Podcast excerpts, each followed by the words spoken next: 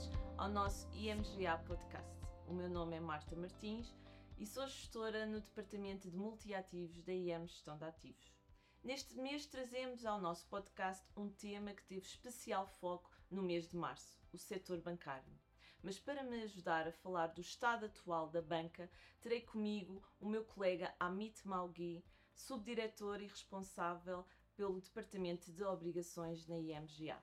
Mas antes de começarmos a falar sobre este tema, iremos fazer, como habitual, um breve resumo sobre a evolução dos mercados financeiros no mês de março. Março fica marcado por um período de forte volatilidade e turbulência nos mercados financeiros, em consequência do colapso de dois bancos regionais nos Estados Unidos e na Europa pela compra do Credit Suisse por parte da UBS perante fortes pressões sobre este banco. Estes acontecimentos acabaram por desencadear um aumento no sentimento de aversão ao risco e também um clima de desconfiança sobre a solvabilidade do setor bancário. Como consequência, tiver, acabámos por registrar uh, desvalorizações nos ativos de maior risco. O mercado acionista teve correções relevantes, sobretudo no setor financeiro, e ao nível dos spreads de crédito tivemos um alargamento dos mesmos. Contudo, as iniciativas e medidas tomadas pelas autoridades, quer nos Estados Unidos, quer na Europa, trouxeram no final do mês alguma acalmia e permitiram alguma recuperação destas classes de ativos. Já no mercado de dívida governamental, acabámos por ter um mês bastante positivo, com as taxas de juros a recuarem significativamente, beneficiadas pelo movimento de procura de ativos de qualidade por parte dos investidores. Dito isto, Amit, muito bem-vindo mais uma vez ao nosso IMGA podcast. Começava pelos Estados Unidos, onde a, a principal notícia foi a falência do Silicon uh, Valley Bank, seguida do, do encerramento do Signature Bank por parte das autoridades norte-americanas. Um, Podes-nos falar um pouco sobre essas falências, em particular, o que é que esteve na sua origem e que implicações é que poderão trazer para, o, para este setor? Olá Marta, muito obrigado pelo convite. Começando por esta, falando desta crise de confiança no sistema bancário, ou seja, isto iniciou-se nos Estados Unidos e aconteceu nos bancos regionais norte-americanos, que têm uma menor regula regulamentação, melhor regula menor regulação do que os grandes bancos americanos. Certo. O que nós tivemos foi que o Silicon Valley Bank e o Signature Bank tinham o seu negócio concentrado em poucas atividades e tinham a sua base de depósitos também concentrada em poucos clientes. Após terem registrado algumas perdas, houve uma fuga de depósitos para os grandes bancos americanos. E nesta situação o regulador teve que intervir. Com esta intervenção, o que é que aconteceu? Basicamente, o regulador interviu e garantiu o depósito, o depósito de todos os seus clientes do Silicon Valley Bank e do Signature Bank e em todo o montante. Ou seja, não houve aqui um haircut. O Fundo de Garantia dos Estados Unidos tem um máximo de 250 mil dólares em termos de garantia, mas neste, nestas situações o regulador decidiu garantir todo Todos. o montante, o que foi importante para restaurar a confiança no sistema financeiro americano. Entretanto, o que é que estamos já à espera? Ou seja, isto evitou a crise de liquidez daqui para a frente estamos à espera que a regulamentação e a regulação sobre os bancos regionais americanos seja aumentada e seja igualada em relação aos grandes bancos americanos. Ok. Ok, nesse sentido esperamos nos Estados Unidos um aumento de, de, da regulamentação sobre esses bancos. Muito bem.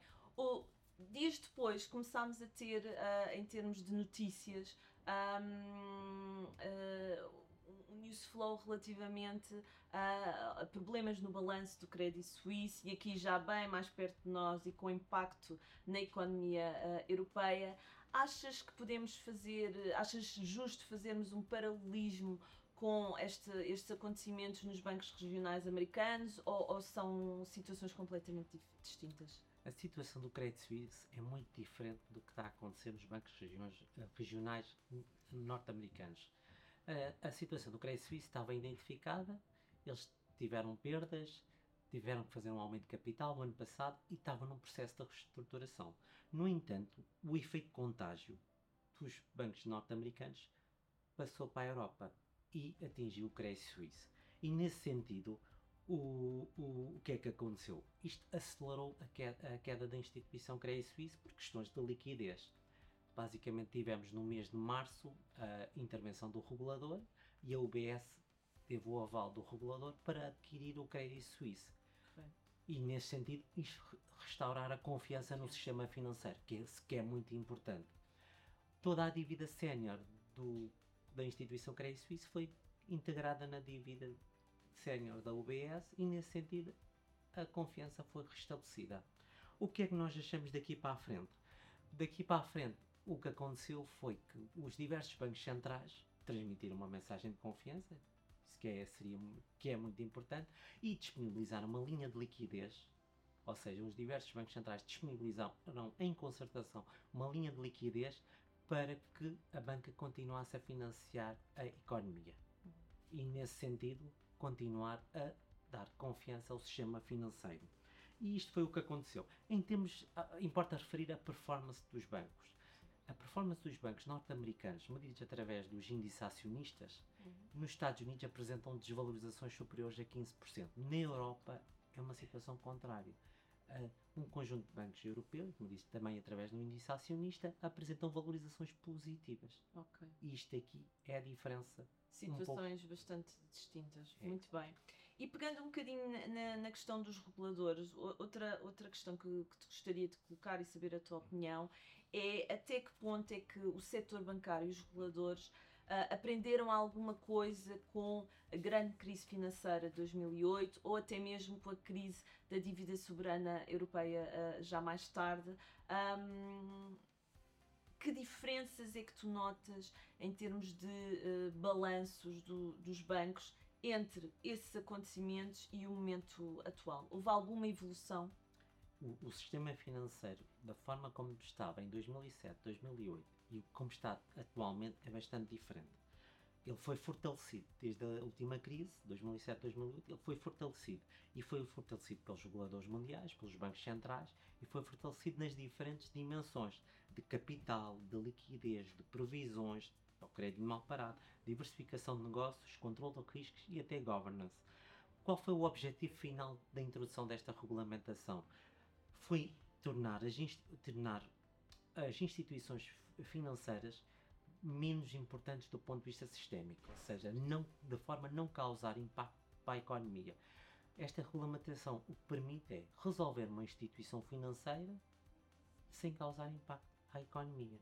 E isto é importante do ponto de vista da solidez do sistema financeiro tentar aqui mitigar um bocadinho o efeito dominó entre as instituições. E hoje em dia é muito consensual entre os analistas da banca que o sistema financeiro é muito mais robusto atualmente do que do era que... em 2007, 2008.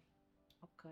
Outra pergunta que certamente que quem nos acompanha uh, tem em mente e, e, que acaba por ser uh, bastante justa é se uh, estas situações que vimos, estes problemas, ficarão por estes três nomes que mencionámos ou se irão surgir no curto prazo uh, outros nomes. E, e, nesse sentido, nós já tivemos no, nos Estados Unidos o First Republic, na Europa o Deutsche Bank. Qual é o teu comentário sobre esta, sobre esta situação? É assim, os reguladores americanos e europeus estão atentos às instituições financeiras mais frágeis, ou seja, aqueles que apresentam maior fragilidade e, em caso de necessidade, eles irão intervir. First Republic teve o apoio do sistema financeiro norte-americano, mas se eles tiverem uma crise, uma nova crise de liquidez, o regulador vai intervir e vai resolver, de maneira a mitigar o risco para a economia. Em relação ao Deutsche Bank, a história é um pouco diferente. Eles sofreram bastante com a crise de 2007-2008, reestruturaram-se, melhoraram o seu capital, reduziram o seu balanço, diminuíram os seus riscos um, e, ou seja, prepararam-se para uma nova crise. Ou seja, o Deutsche Bank neste momento está melhor preparado para enfrentar, para enfrentar esta, esta crise. No entanto, nós não podemos esquecer. Se houver uma fuga massiva de depósitos, claro. qualquer instituição financeira tem que ser resolvida. Estará em risco. Sim. Exatamente. Mas isso é válido para a Deutsche Bank, é válido para a First Republic, é válido para qualquer banco. Claro, claro. Amito, por fim tinha, tenho aqui mais uma pergunta e aqui mais perto de nós, falando um bocadinho do nosso país, de Portugal. Uh, Portugal foi bastante afetado na, na última crise uh, financeira e tivemos inclusive algumas falências de bancos. Uh, qual é o estado atual da Banca Nacional? Assim, a nossa banca, o nosso sistema financeiro sofreu muito depois da crise de 2007, 2008, depois da crise da dívida soberana e com a intervenção do FMI. Mas tudo isto fez com que os reguladores, e não só o Supervisor Nacional, mas o Banco Central Europeu, agisse no sentido de melhorar o capital dos bancos portugueses, diminuir o crédito mal parado, aumentar as previsões, reduzir riscos, melhorar o governance, que é bastante importante, e tudo isto faz com que no, o nosso sistema financeiro esteja muito bem preparado para enfrentar uma nova crise. Certo. As taxas de juros neste momento estão mais elevadas também ajudam a, a, ao sistema financeiro Claro. português. Porquê? Porque ajudam a melhorar as métricas de crédito. Assim, do meu ponto de vista, o setor bancário em Portugal hoje, atualmente, é mais robusto. E para, para também para sustentar esta, esta minha tese, os bancos portugueses no ano de 2022 apresentaram os melhores resultados dos últimos anos. E isto traduz um pouco a solidez do sistema financeiro português. E só para terminar, Marta, isto é uma convicção nossa. E a MGA, em janeiro deste ano, lançou um produto de obrigações de duração limitada focado no setor financeiro. O sucesso do produto fez com que agora, em março, nós lancemos uma segunda série deste mesmo produto, porque acreditamos que o setor financeiro em Portugal, na Europa e nos Estados Unidos é Sim. bastante sólido. Sim, sólido e resiliente. Amit, muito obrigada por mais uma participação no nosso podcast. Obrigada a todos os que nos acompanharam neste podcast e já sabem, subscrevam e deem as vossas sugestões nas nossas redes sociais em ativos. Fiquem atentos ao nosso próximo podcast e até lá desejamos a todos bons investimentos. Até breve. Informação ou opinião apresentada tem efeitos meramente informativos e está sujeita a alterações sem aviso prévio. A IMGA não é responsável pelo uso feito pelos ouvintes das informações que integram o presente podcast, nem pelos prejuízos, diretos ou indiretos, que daí possam advir. Quaisquer rendibilidades divulgadas representam dados passados, não constituindo garantia de rendibilidade futura. O investimento em fundos pode implicar a perda do capital investido, caso o fundo não seja de capital garantido. Esta informação não dispensa a leitura da informação fundamental do investidor e do prospecto, disponíveis em imga.pt, cmvm.pt e nos respectivos sites dos bancos distribuidores, antes de tomar uma decisão de investimento. Para qualquer informação adicional, contacte-nos nas redes sociais em IM Gestão Ativos ou para o número de telefone 21 120 9100, de segunda a sexta-feira, das 9 às 18.